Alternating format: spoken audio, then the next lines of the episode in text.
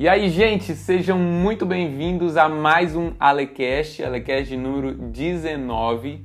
E a gente está dando continuidade à nossa série sobre a Trindade, sobre o nosso relacionamento com a Trindade. E hoje eu quero falar com vocês sobre o Filho. A gente já teve um episódio sobre é, a, a, comunhão da Trindade, o que eles faziam na eternidade passada. A gente teve o último episódio sobre o Pai, que foi muito bom, que a gente falou sobre o conhecimento de Deus. É, falamos sobre alguns atributos de Deus, não somente de Deus o Pai, mas tanto do Filho quanto do Espírito. Mas a gente focou em Deus o Pai no último episódio. E hoje a gente vai falar sobre o Filho, e mais precisamente sobre três desejos do coração de Jesus expressos lá em João 17 ao nosso respeito, sobre o desejo que ele tem de comunhão com a gente. Então, eu quero que vocês fiquem é, à vontade na casa de vocês, nós estamos numa conversa final o Davidson está aqui comigo, aqui nos bastidores. É, a gente está aqui com todo um aparato. Estamos, eu estou me sentindo naquele podcast lá do que é famoso no YouTube, como é o nome? Flow Podcast. Estamos no Flow Podcast, no Dioscope Podcast. Dioscope, inclusive, chama nós. Me patrocina. Me patrocina. É, gente, e muito obrigado a todo mundo que está compartilhando lá no Instagram. Compartilhe é, esse episódio lá nos stories, manda para todo mundo. Eu tenho certeza que Jesus vai falar muito com você, que ele vai te tocar é, através do que a gente vai liberar aqui. Então, sem mais delongas, vamos pro episódio.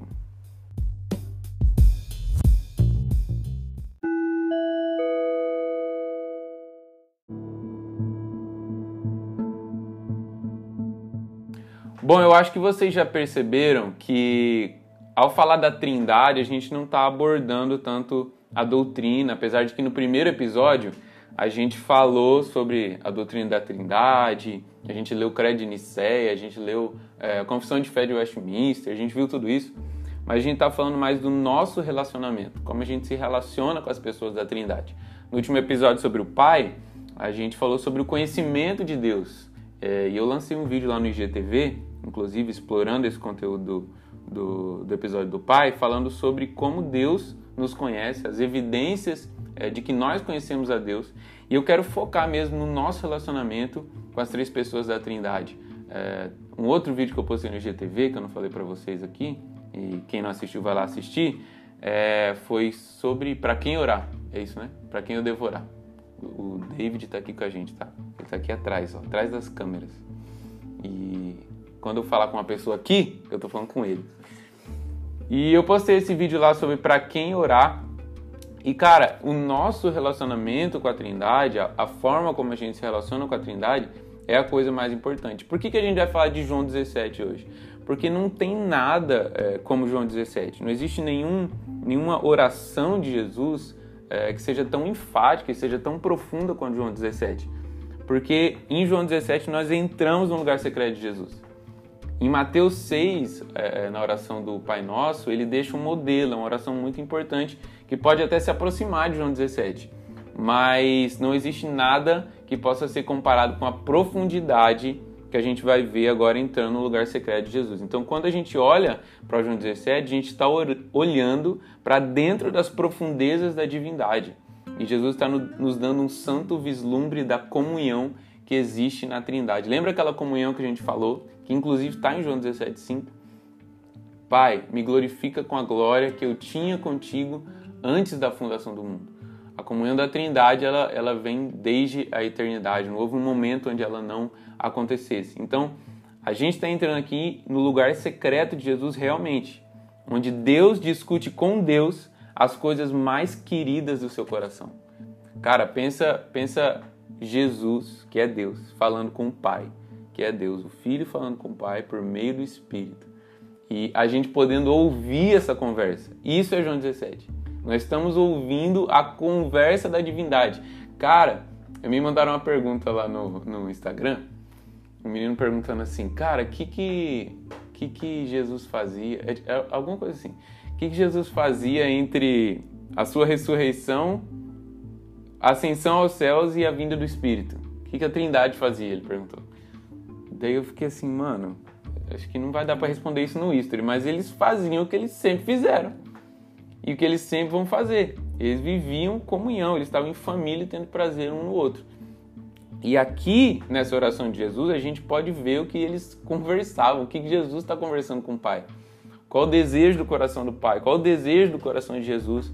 E mais especificamente, como eu falei na intro, a gente vai falar dos desejos do coração de Jesus ao nosso respeito. Cara, o que a gente vai ver aqui hoje tem o poder de, de quebrar as inseguranças que a gente tem é, ao nosso respeito com relação a Deus. Cara, será que, que Deus me ama? Será que Deus tem algum pensamento ao meu, ao meu respeito, especificamente? Né? Será que Deus tem alguma vontade para minha vida? Será que será que o Senhor se importa comigo de alguma forma? Porque às vezes a gente cai nessa crise de que é, é, tanto quem está num lugar raso quanto quem está num lugar profundo, por exemplo, pensando ou estudando sobre o plano de Deus. O plano de Deus é tão grande, inclui tanta coisa, como será que eu estou incluído nisso, né? Como será que eu. Uh, uh, tem tanta gente, tem tantas pessoas, tem tanta coisa para Deus fazer, como será que eu estou incluído no plano de Deus? Legal? Vai ser legal. É... Então, olha só, a gente está sendo guiado pelo Espírito Santo, e o próximo episódio é só sobre o Espírito Santo, e a gente está sendo guiado pelo Espírito Santo ao lugar onde o coração do filho é desvendado enquanto ele ora a completa vontade do Pai. Então, a primeira coisa que a gente tem que entender aqui na oração de João 17 é que é, ela vai ser atendida. Jesus está orando a completa vontade do Pai. E a gente vê, acho que em Mateus 22, que Jesus fala o seguinte: tudo que vocês pedirem em meu nome ao Pai será concedido. Então Jesus está orando para o Pai. Então, essa é uma oração que será atendida. Os desejos do coração de Jesus que ele vai expressar aqui, falando com o Pai, eles serão atendidos é, antes que venha o dia do Senhor. Eu já abri um portal escatológico aqui. Ó. Então, vamos, vamos ver aqui um overview de João 17, um, um, um panorama, qual que é o, o, o que está acontecendo em João 17 no geral. Então, quando a gente olha para João 17, do versículo 1 ao versículo 5, a gente vê Jesus se conectando com os desejos do Pai.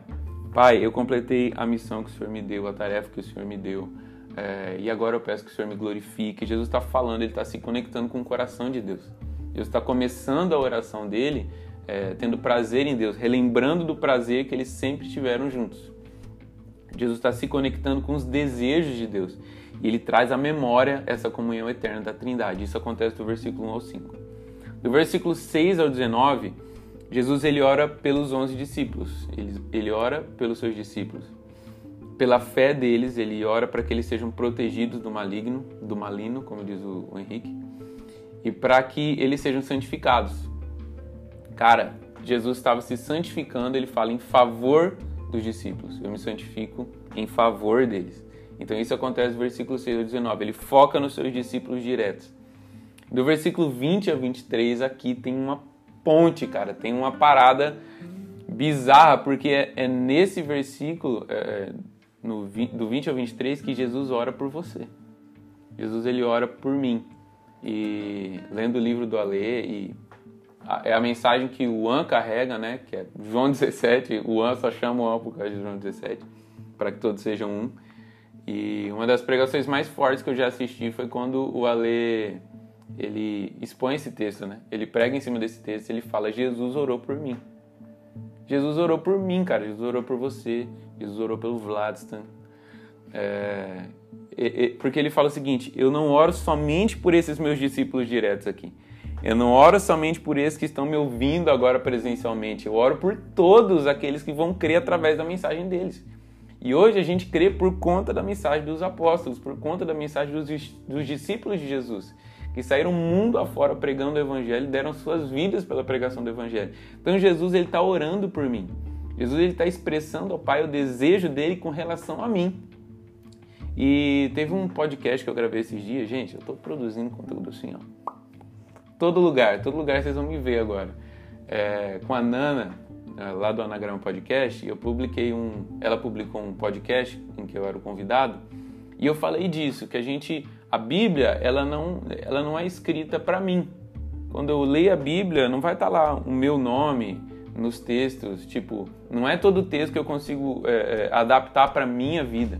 Mas o Espírito Santo habita dentro de mim. Mas Jesus me concedeu o Espírito Santo que habita dentro de mim. O Espírito Santo, ele está em mim pessoalmente. ele me guia pessoalmente, ele me ama pessoalmente, Jesus me ama pessoalmente. E aqui nesse versículo, nesse trecho especificamente, ele está orando por mim especificamente. É claro que ele não citou meu nome, ele não citou o nome do Vladson, mas eu estou incluído nesse grupo.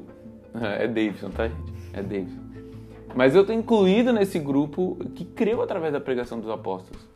Só que não é nem aqui que a gente para. Nesse, nesse trecho entre é, é, João 17, 20 ao 23, onde Jesus ora por união, união e glória. Mas eu quero chegar no versículo 24 e aqui eu entro no tema do nosso podcast de hoje. Porque nesses versículos 24 ao 26, é, o coração de Jesus ele explode em desejo. Ele transborda em desejo. Cara, será que Jesus ele, ele tem algum desejo? Ele quer alguma coisa? Sim, Jesus ele tem desejos. E a gente vê os desejos mais profundos de Jesus sendo expressos aqui. Cara, tem coisas que você, é, é no seu lugar de oração, que você não fala para mais ninguém. Que é só ali naquele lugar que você se sente seguro e, e à vontade para falar com o Senhor das coisas mais profundas do seu coração. Tem coisas que, sei lá, é, seu marido não sabe se você é casado, sua esposa não sabe se você é casado. É, não, não de coisas que você esconde, mas de coisas que são íntimas suas com o Senhor. Só o Senhor sabe essas coisas. E cara, tem coisas que só estavam entre Jesus e o Pai. A gente não vê uma outra oração de Jesus narrada. A gente vê Jesus saindo de madrugada para orar, a gente vê Jesus se levantando para orar, se afastando, subindo ao monte para orar, indo para ficar sozinho, para meditar, ficar com o Pai. Mas a gente não consegue ouvir o conteúdo, só aqui. E aqui Jesus está expressando os desejos mais profundos do coração dele. Coisas que só estavam entre ele e o Pai. E ele ora que ele abre a porta do lugar secreto dele. E no versículo 24, Jesus expressa o primeiro desejo dele. João 17, 24 diz assim: Pai, a minha vontade ou o meu desejo é que onde eu estou estejam também comigo os que você me deu. Então, esse é, é, o primeiro desejo. Vamos dar uma pausa aqui. Aonde eu estou, o meu desejo é que onde eu estou estejam também comigo os que o Senhor me deu. Então, cara, Deus, ele é o nosso criador. É, Deus, ele é o nosso rei. Principalmente quando a gente faz referência ao Pai, é como criador, é como rei. Eu quero, quero dar ênfase aqui, já que a gente está falando da Trindade, é que só ressaltar isso que eu já falei em outros episódios. É que quando a gente fala de uma característica, tipo Deus como criador, a gente sabe que o Pai ele é o criador, mas a gente sabe que o Filho é por meio de quem todas as coisas foram criadas. E o Espírito é o poder criativo de Deus. Então, quando a gente não que o Espírito não seja uma pessoa, mas através da pessoa do Espírito Santo é, é liberado o, o, o, poder criativo de Deus. Então, em todas as coisas, a Trindade ela age em conjunto, mas existem características específicas de cada pessoa.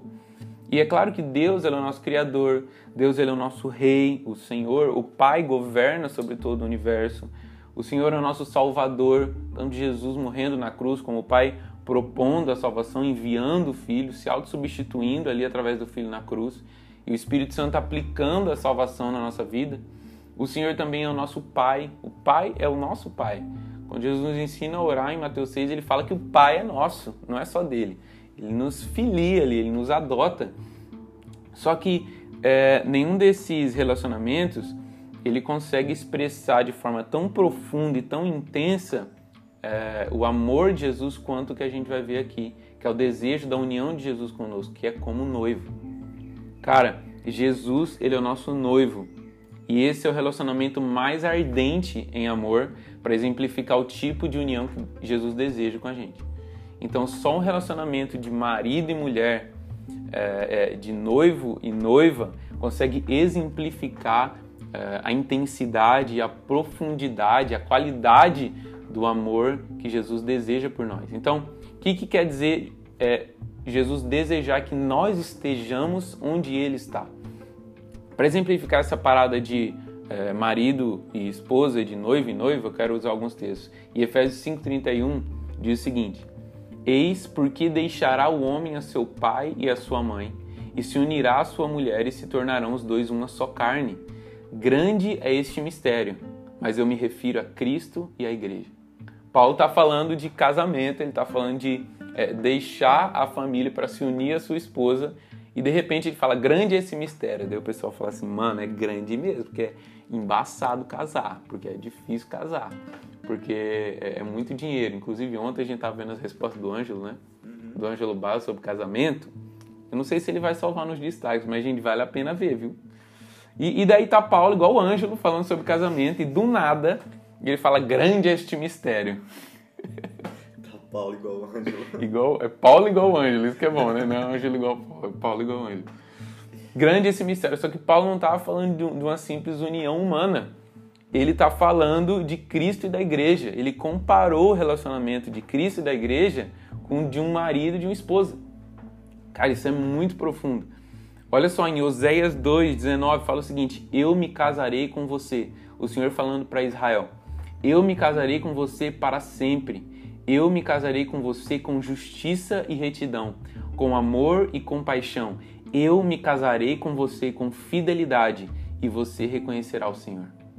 O Senhor falando para Israel e a gente sabe que nós somos enxertados em Israel através é, é, de Jesus, não a Israel, mas ao povo de Deus.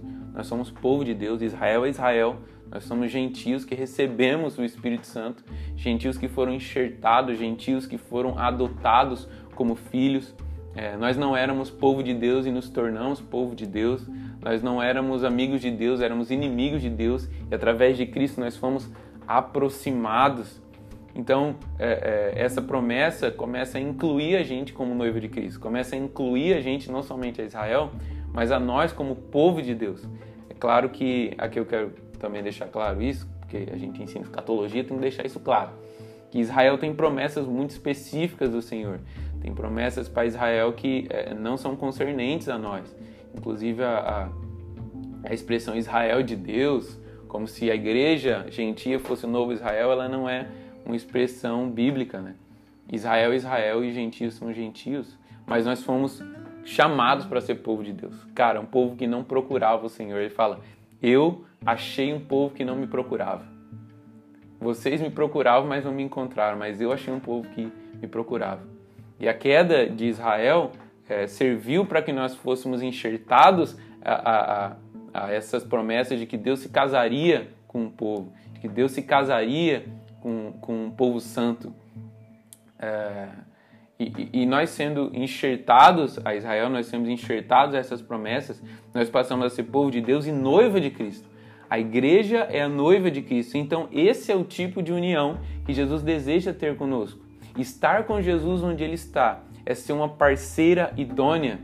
Sabe, em, em Efésios 4 fala que nós vamos amadurecer, nós vamos crescer como igreja até a estatura do varão perfeito. Alguém idôneo, da mesma estatura que Cristo, que responde aos desejos do coração dele. Então, de, Jesus deseja que estejamos com ele onde ele está de duas formas principais. Uma, antes dessa de noiva, que eu quero falar, é como cordeiros. Em Romanos 8 a gente vê se nós somos é, filhos de Deus, nós somos cordeiros com Cristo. Jesus ele é o primogênito dentre muitos irmãos. Nós somos cordeiros porque nós ele conquistou uma herança que era dele e ele divide essa herança com seus irmãos mais novos. Somos cordeiros com Jesus. Mas como noiva corporativa de Cristo, é, nós, nós não somos simplesmente cordeiros, porque cordeiros não conseguem exemplificar a qualidade, a profundidade, a intensidade da afeição que Jesus tem por nós, do desejo que Jesus tem ao nosso respeito. Então, não tem como ficar só em cordeiros. Então, resumindo, o primeiro desejo de Jesus, que nós estejamos com Ele onde Ele está, que nós sejamos uma noiva idônea, alguém que ama o Senhor, que responde ao amor que Ele tem por nós nós estejamos numa posição, como Efésios diz, que nós estamos assentados com Cristo nas regiões celestiais. Estar com Jesus onde Ele está. Só que estar com Jesus onde Ele está tem um objetivo, e aí a gente vai para o segundo desejo. O segundo desejo do Filho de Deus, o segundo desejo do Cristo, é, é, na continuação do versículo 24. A gente viu: o meu desejo é para que eles estejam comigo onde eu estou, para que vejam a minha glória. Meu Deus, mano. Para que vejam a minha glória, que o Senhor me deu, porque me amou antes da fundação do mundo. O Senhor me deu uma glória porque me amou antes da fundação do mundo. Olha isso, cara. O desejo de Jesus para que a gente, o primeiro desejo para que a gente esteja onde Ele está, tem um objetivo. E o objetivo é, da gente estar onde Ele está é ver a glória de Jesus, é contemplar a glória de Jesus. Existem quatro motivos, e aqui eu quero fazer uma indicação no meio do podcast, que é esse livro aqui do Alan Wood. E esse livro é muito bom, eu já indiquei ele no meu Instagram, As Excelências de Cristo. Quero indicar ele aqui no podcast também, no vídeo do YouTube, porque o que a gente está conversando aqui, ele tá, tá nesse livro de forma muito mais aprofundada. O Alan gasta um bom tempo falando sobre os desejos do coração de Jesus.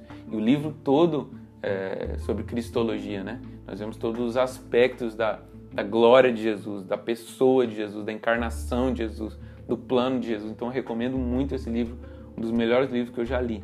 E no livro, o Allen fala quatro motivos pelos quais Jesus quer que nós vejamos a sua glória. Cara, beleza, Jesus quer que eu esteja onde ele está para que eu veja a glória dele, mas por quê? Por que Jesus quer que eu veja a glória dele? Primeira coisa, porque Jesus é a plena revelação do Pai. Quando nós vemos a Jesus, nós vemos ao Pai. Quando, quando é, acho que é Felipe que chega em Jesus fala assim: Jesus, mostra-nos o Pai, a gente quer tanto ver o Pai, Jesus, mostra o Pai pra gente. Jesus fala assim: Mano, vocês estão comigo há três anos e pouco você não entendeu ainda que quem vê a mim vê o Pai. Porque quem vê a Jesus vê o Pai? Porque Hebreus 1, versículo 3 diz o seguinte: O Filho é o esplendor da glória de Deus, a expressão exata do seu ser, sustentando todas as coisas por sua palavra poderosa ou pela palavra do seu poder. Depois de ter realizado a purificação dos pecados, ele se assentou à direita da majestade nas alturas. Então, Jesus, o Filho, é expressão exata do Pai. Cara, o Filho é o resplendor da glória do Pai. E esse resplendor da glória do Pai a gente vê é, melhor explicado ou, ou expandido em 2 Coríntios 4, quando diz o seguinte: O Deus dessa presente era cegou o entendimento dos descrentes para que não vejam a luz do evangelho da glória de Cristo, que é a imagem de Deus. Mano, Pois não pregamos a nós mesmos, mas a Jesus Cristo, o Senhor, e a nós como escravos de vocês por amor a Jesus. Agora olha só o versículo 6. Pois Deus que disse das trevas resplandeça a luz, ele mesmo brilhou em nossos corações para a iluminação do conhecimento da glória de Deus na face de Cristo. O que é o resplendor de Deus? Cara, a glória de Deus encarnou. A glória de Deus se fez carne. Jesus é o resplendor da glória de Deus. Quando, quando João vai falar lá em 1 João, ele é o verbo da vida que vimos, ouvimos e que apalpamos. A glória de Deus se tornou palpável. A glória de Deus andou entre os homens. A gente, a gente não tem muita dimensão disso, mas uma coisa que eu gosto de usar para exemplificar é Lucas 2, no nascimento de Jesus lá no, no estrebaria, no lugar onde os animais ficavam. No momento que Jesus nasce, milhares de anjos, milhões de anjos se reúnem fora daquele lugar e eles começam a cantar uma canção. E essa canção ela diz muita coisa porque os anjos cantam glória a Deus nas alturas e paz na terra entre os homens. Tipo assim, glória a Deus nas alturas, porque a glória de Deus do, do Pai Todo-Poderoso que está sentado no trono no terceiro céu, se encarnou num menino. A glória de Deus se encarnou num menino. Glória a Deus nas alturas e paz na terra entre os homens. Por que paz na terra entre os homens? Porque o nascimento de Jesus, a encarnação de Deus em um homem, o nascimento virginal de Jesus a partir de Maria, anuncia que o homem já não precisa mais ser inimigo de Deus por causa do pecado. O homem já não está destinado a ser eternamente afastado de Deus por causa do pecado. O homem já não, já não tem um destino fatalista de que não, não tem salvação, de que a depravação total dele não tem mais solução, porque o nascimento do Filho de Deus está anunciando que há possibilidade de paz entre céus e terra. Ali a chave de existir paz e de existir é, é completa harmonia, shalom, harmonia, paz e prosperidade entre céus e terra agora é possível através da encarnação do Filho de Deus. O unigênito de Deus que se tornou o primogênito de Deus. Então, meus amigos, prime... o primeiro motivo da gente, de Jesus querer que nós contemplemos a sua glória é que ele é a exata expressão de Deus. Quando nós vemos a Jesus, nós vemos a glória de Deus. Segunda coisa, a gente, tá, a gente viu o primeiro desejo, nós estamos no segundo desejo, ok? O primeiro ponto do segundo desejo, que é contemplar a glória de Jesus, é que Jesus é a expressão exata de Deus. A segunda coisa é contemplar Jesus é o fundamento da salvação. É, lá em João 5,40 está escrito o seguinte: Contudo, vocês não querem vir a mim para terem a vida. E isso está sendo dito, Jesus está dizendo isso no contexto em que os judeus eles eram é, experts em examinar as escrituras, eles entendiam tudo das escrituras, e Jesus está falando: Ó, oh, vocês são muito profundos nas escrituras, mas as escrituras falam de mim. E vocês examinam as escrituras com profundidade, mas vocês não veem a mim. E o examinar as escrituras é para que vocês encontrem em mim a vida. Quando nós contemplamos a Jesus, nós nos achegamos a Jesus, é a forma como nós somos salvos, cara. Como Paulo, de um, de um perseguidor da igreja, de um assassino, é, de, um, de um ferrenho perseguidor dos cristãos, como disso ele se torna um, do, um dos maiores homens da história, cara sabe, o, o apóstolo dos gentios, o cara que escreveu a maioria do Novo Testamento, um cara que sofreu e padeceu pelo evangelho como nenhum outro. Como?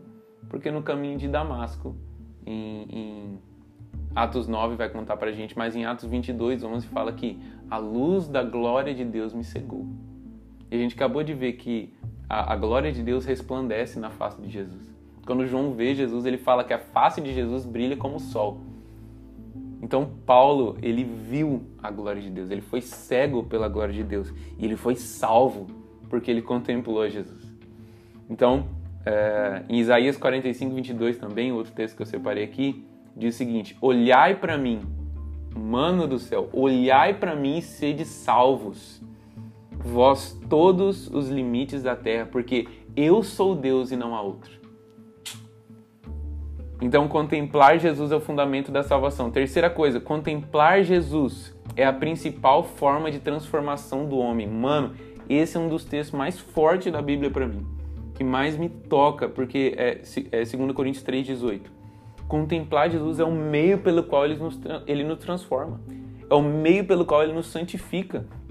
Em 2 Coríntios 3,18 está escrito o seguinte: E todos nós que com a face descoberta contemplamos a glória do Senhor segundo a sua imagem, estamos sendo transformados, com glória cada vez maior, a qual vem do Senhor, que é o Espírito. Mano, nós estamos sendo transformados à medida em que nós contemplamos a Jesus. Como que eu sou santificado? Como é que Jesus me muda? Mano, ser tocado por sua glória é o meu desejo, é o meu maior prazer. Ser mudado por tua face é o que eu mais quero não, como que é? Eu sempre erro, mano. Eu também. Eu sempre erro. O Ale podia dar um workshop, uma mentoria de qual é a sequência dessa música. Mas ok. À medida em que eu contemplo Jesus, eu me torno como Jesus. E Jesus ensinou isso em Mateus 6. Porque ele falou o seguinte: os olhos são a candeia do corpo. Mano, se os seus olhos forem bons, todo o seu corpo será cheio de luz. Mas se os seus olhos forem maus, todo o seu corpo será cheio de trevas. Portanto, se a luz que está dentro de você são trevas, que tremendas trevas serão. Então ele está falando que, a luz, que os olhos são a candeia do corpo, ou os olhos são a janela da alma, são a janela do corpo. O que entra pelos meus olhos é, o que, é, é, é, é a coisa da qual a minha alma será preenchida, o meu interior será preenchido. Então, se os meus olhos forem luz, todo o meu corpo será luz. Se os meus olhos forem trevas, todo o meu corpo será trevas. Tem alguma coisa tocando, parou. É, mas e se os meus olhos forem todo Jesus? Todo o meu ser será todo Jesus. Se os meus olhos estiverem fixados em Jesus, olhos como de pomba, como dizem Cantares, olhos fixados, olhar fixado Como, como a gente acabou de ler em 2 Coríntios 3, todos nós que com face descoberta contemplamos a glória do Senhor, se os meus olhos estão fixados na glória do Senhor, o meu interior será cheio da glória de Deus.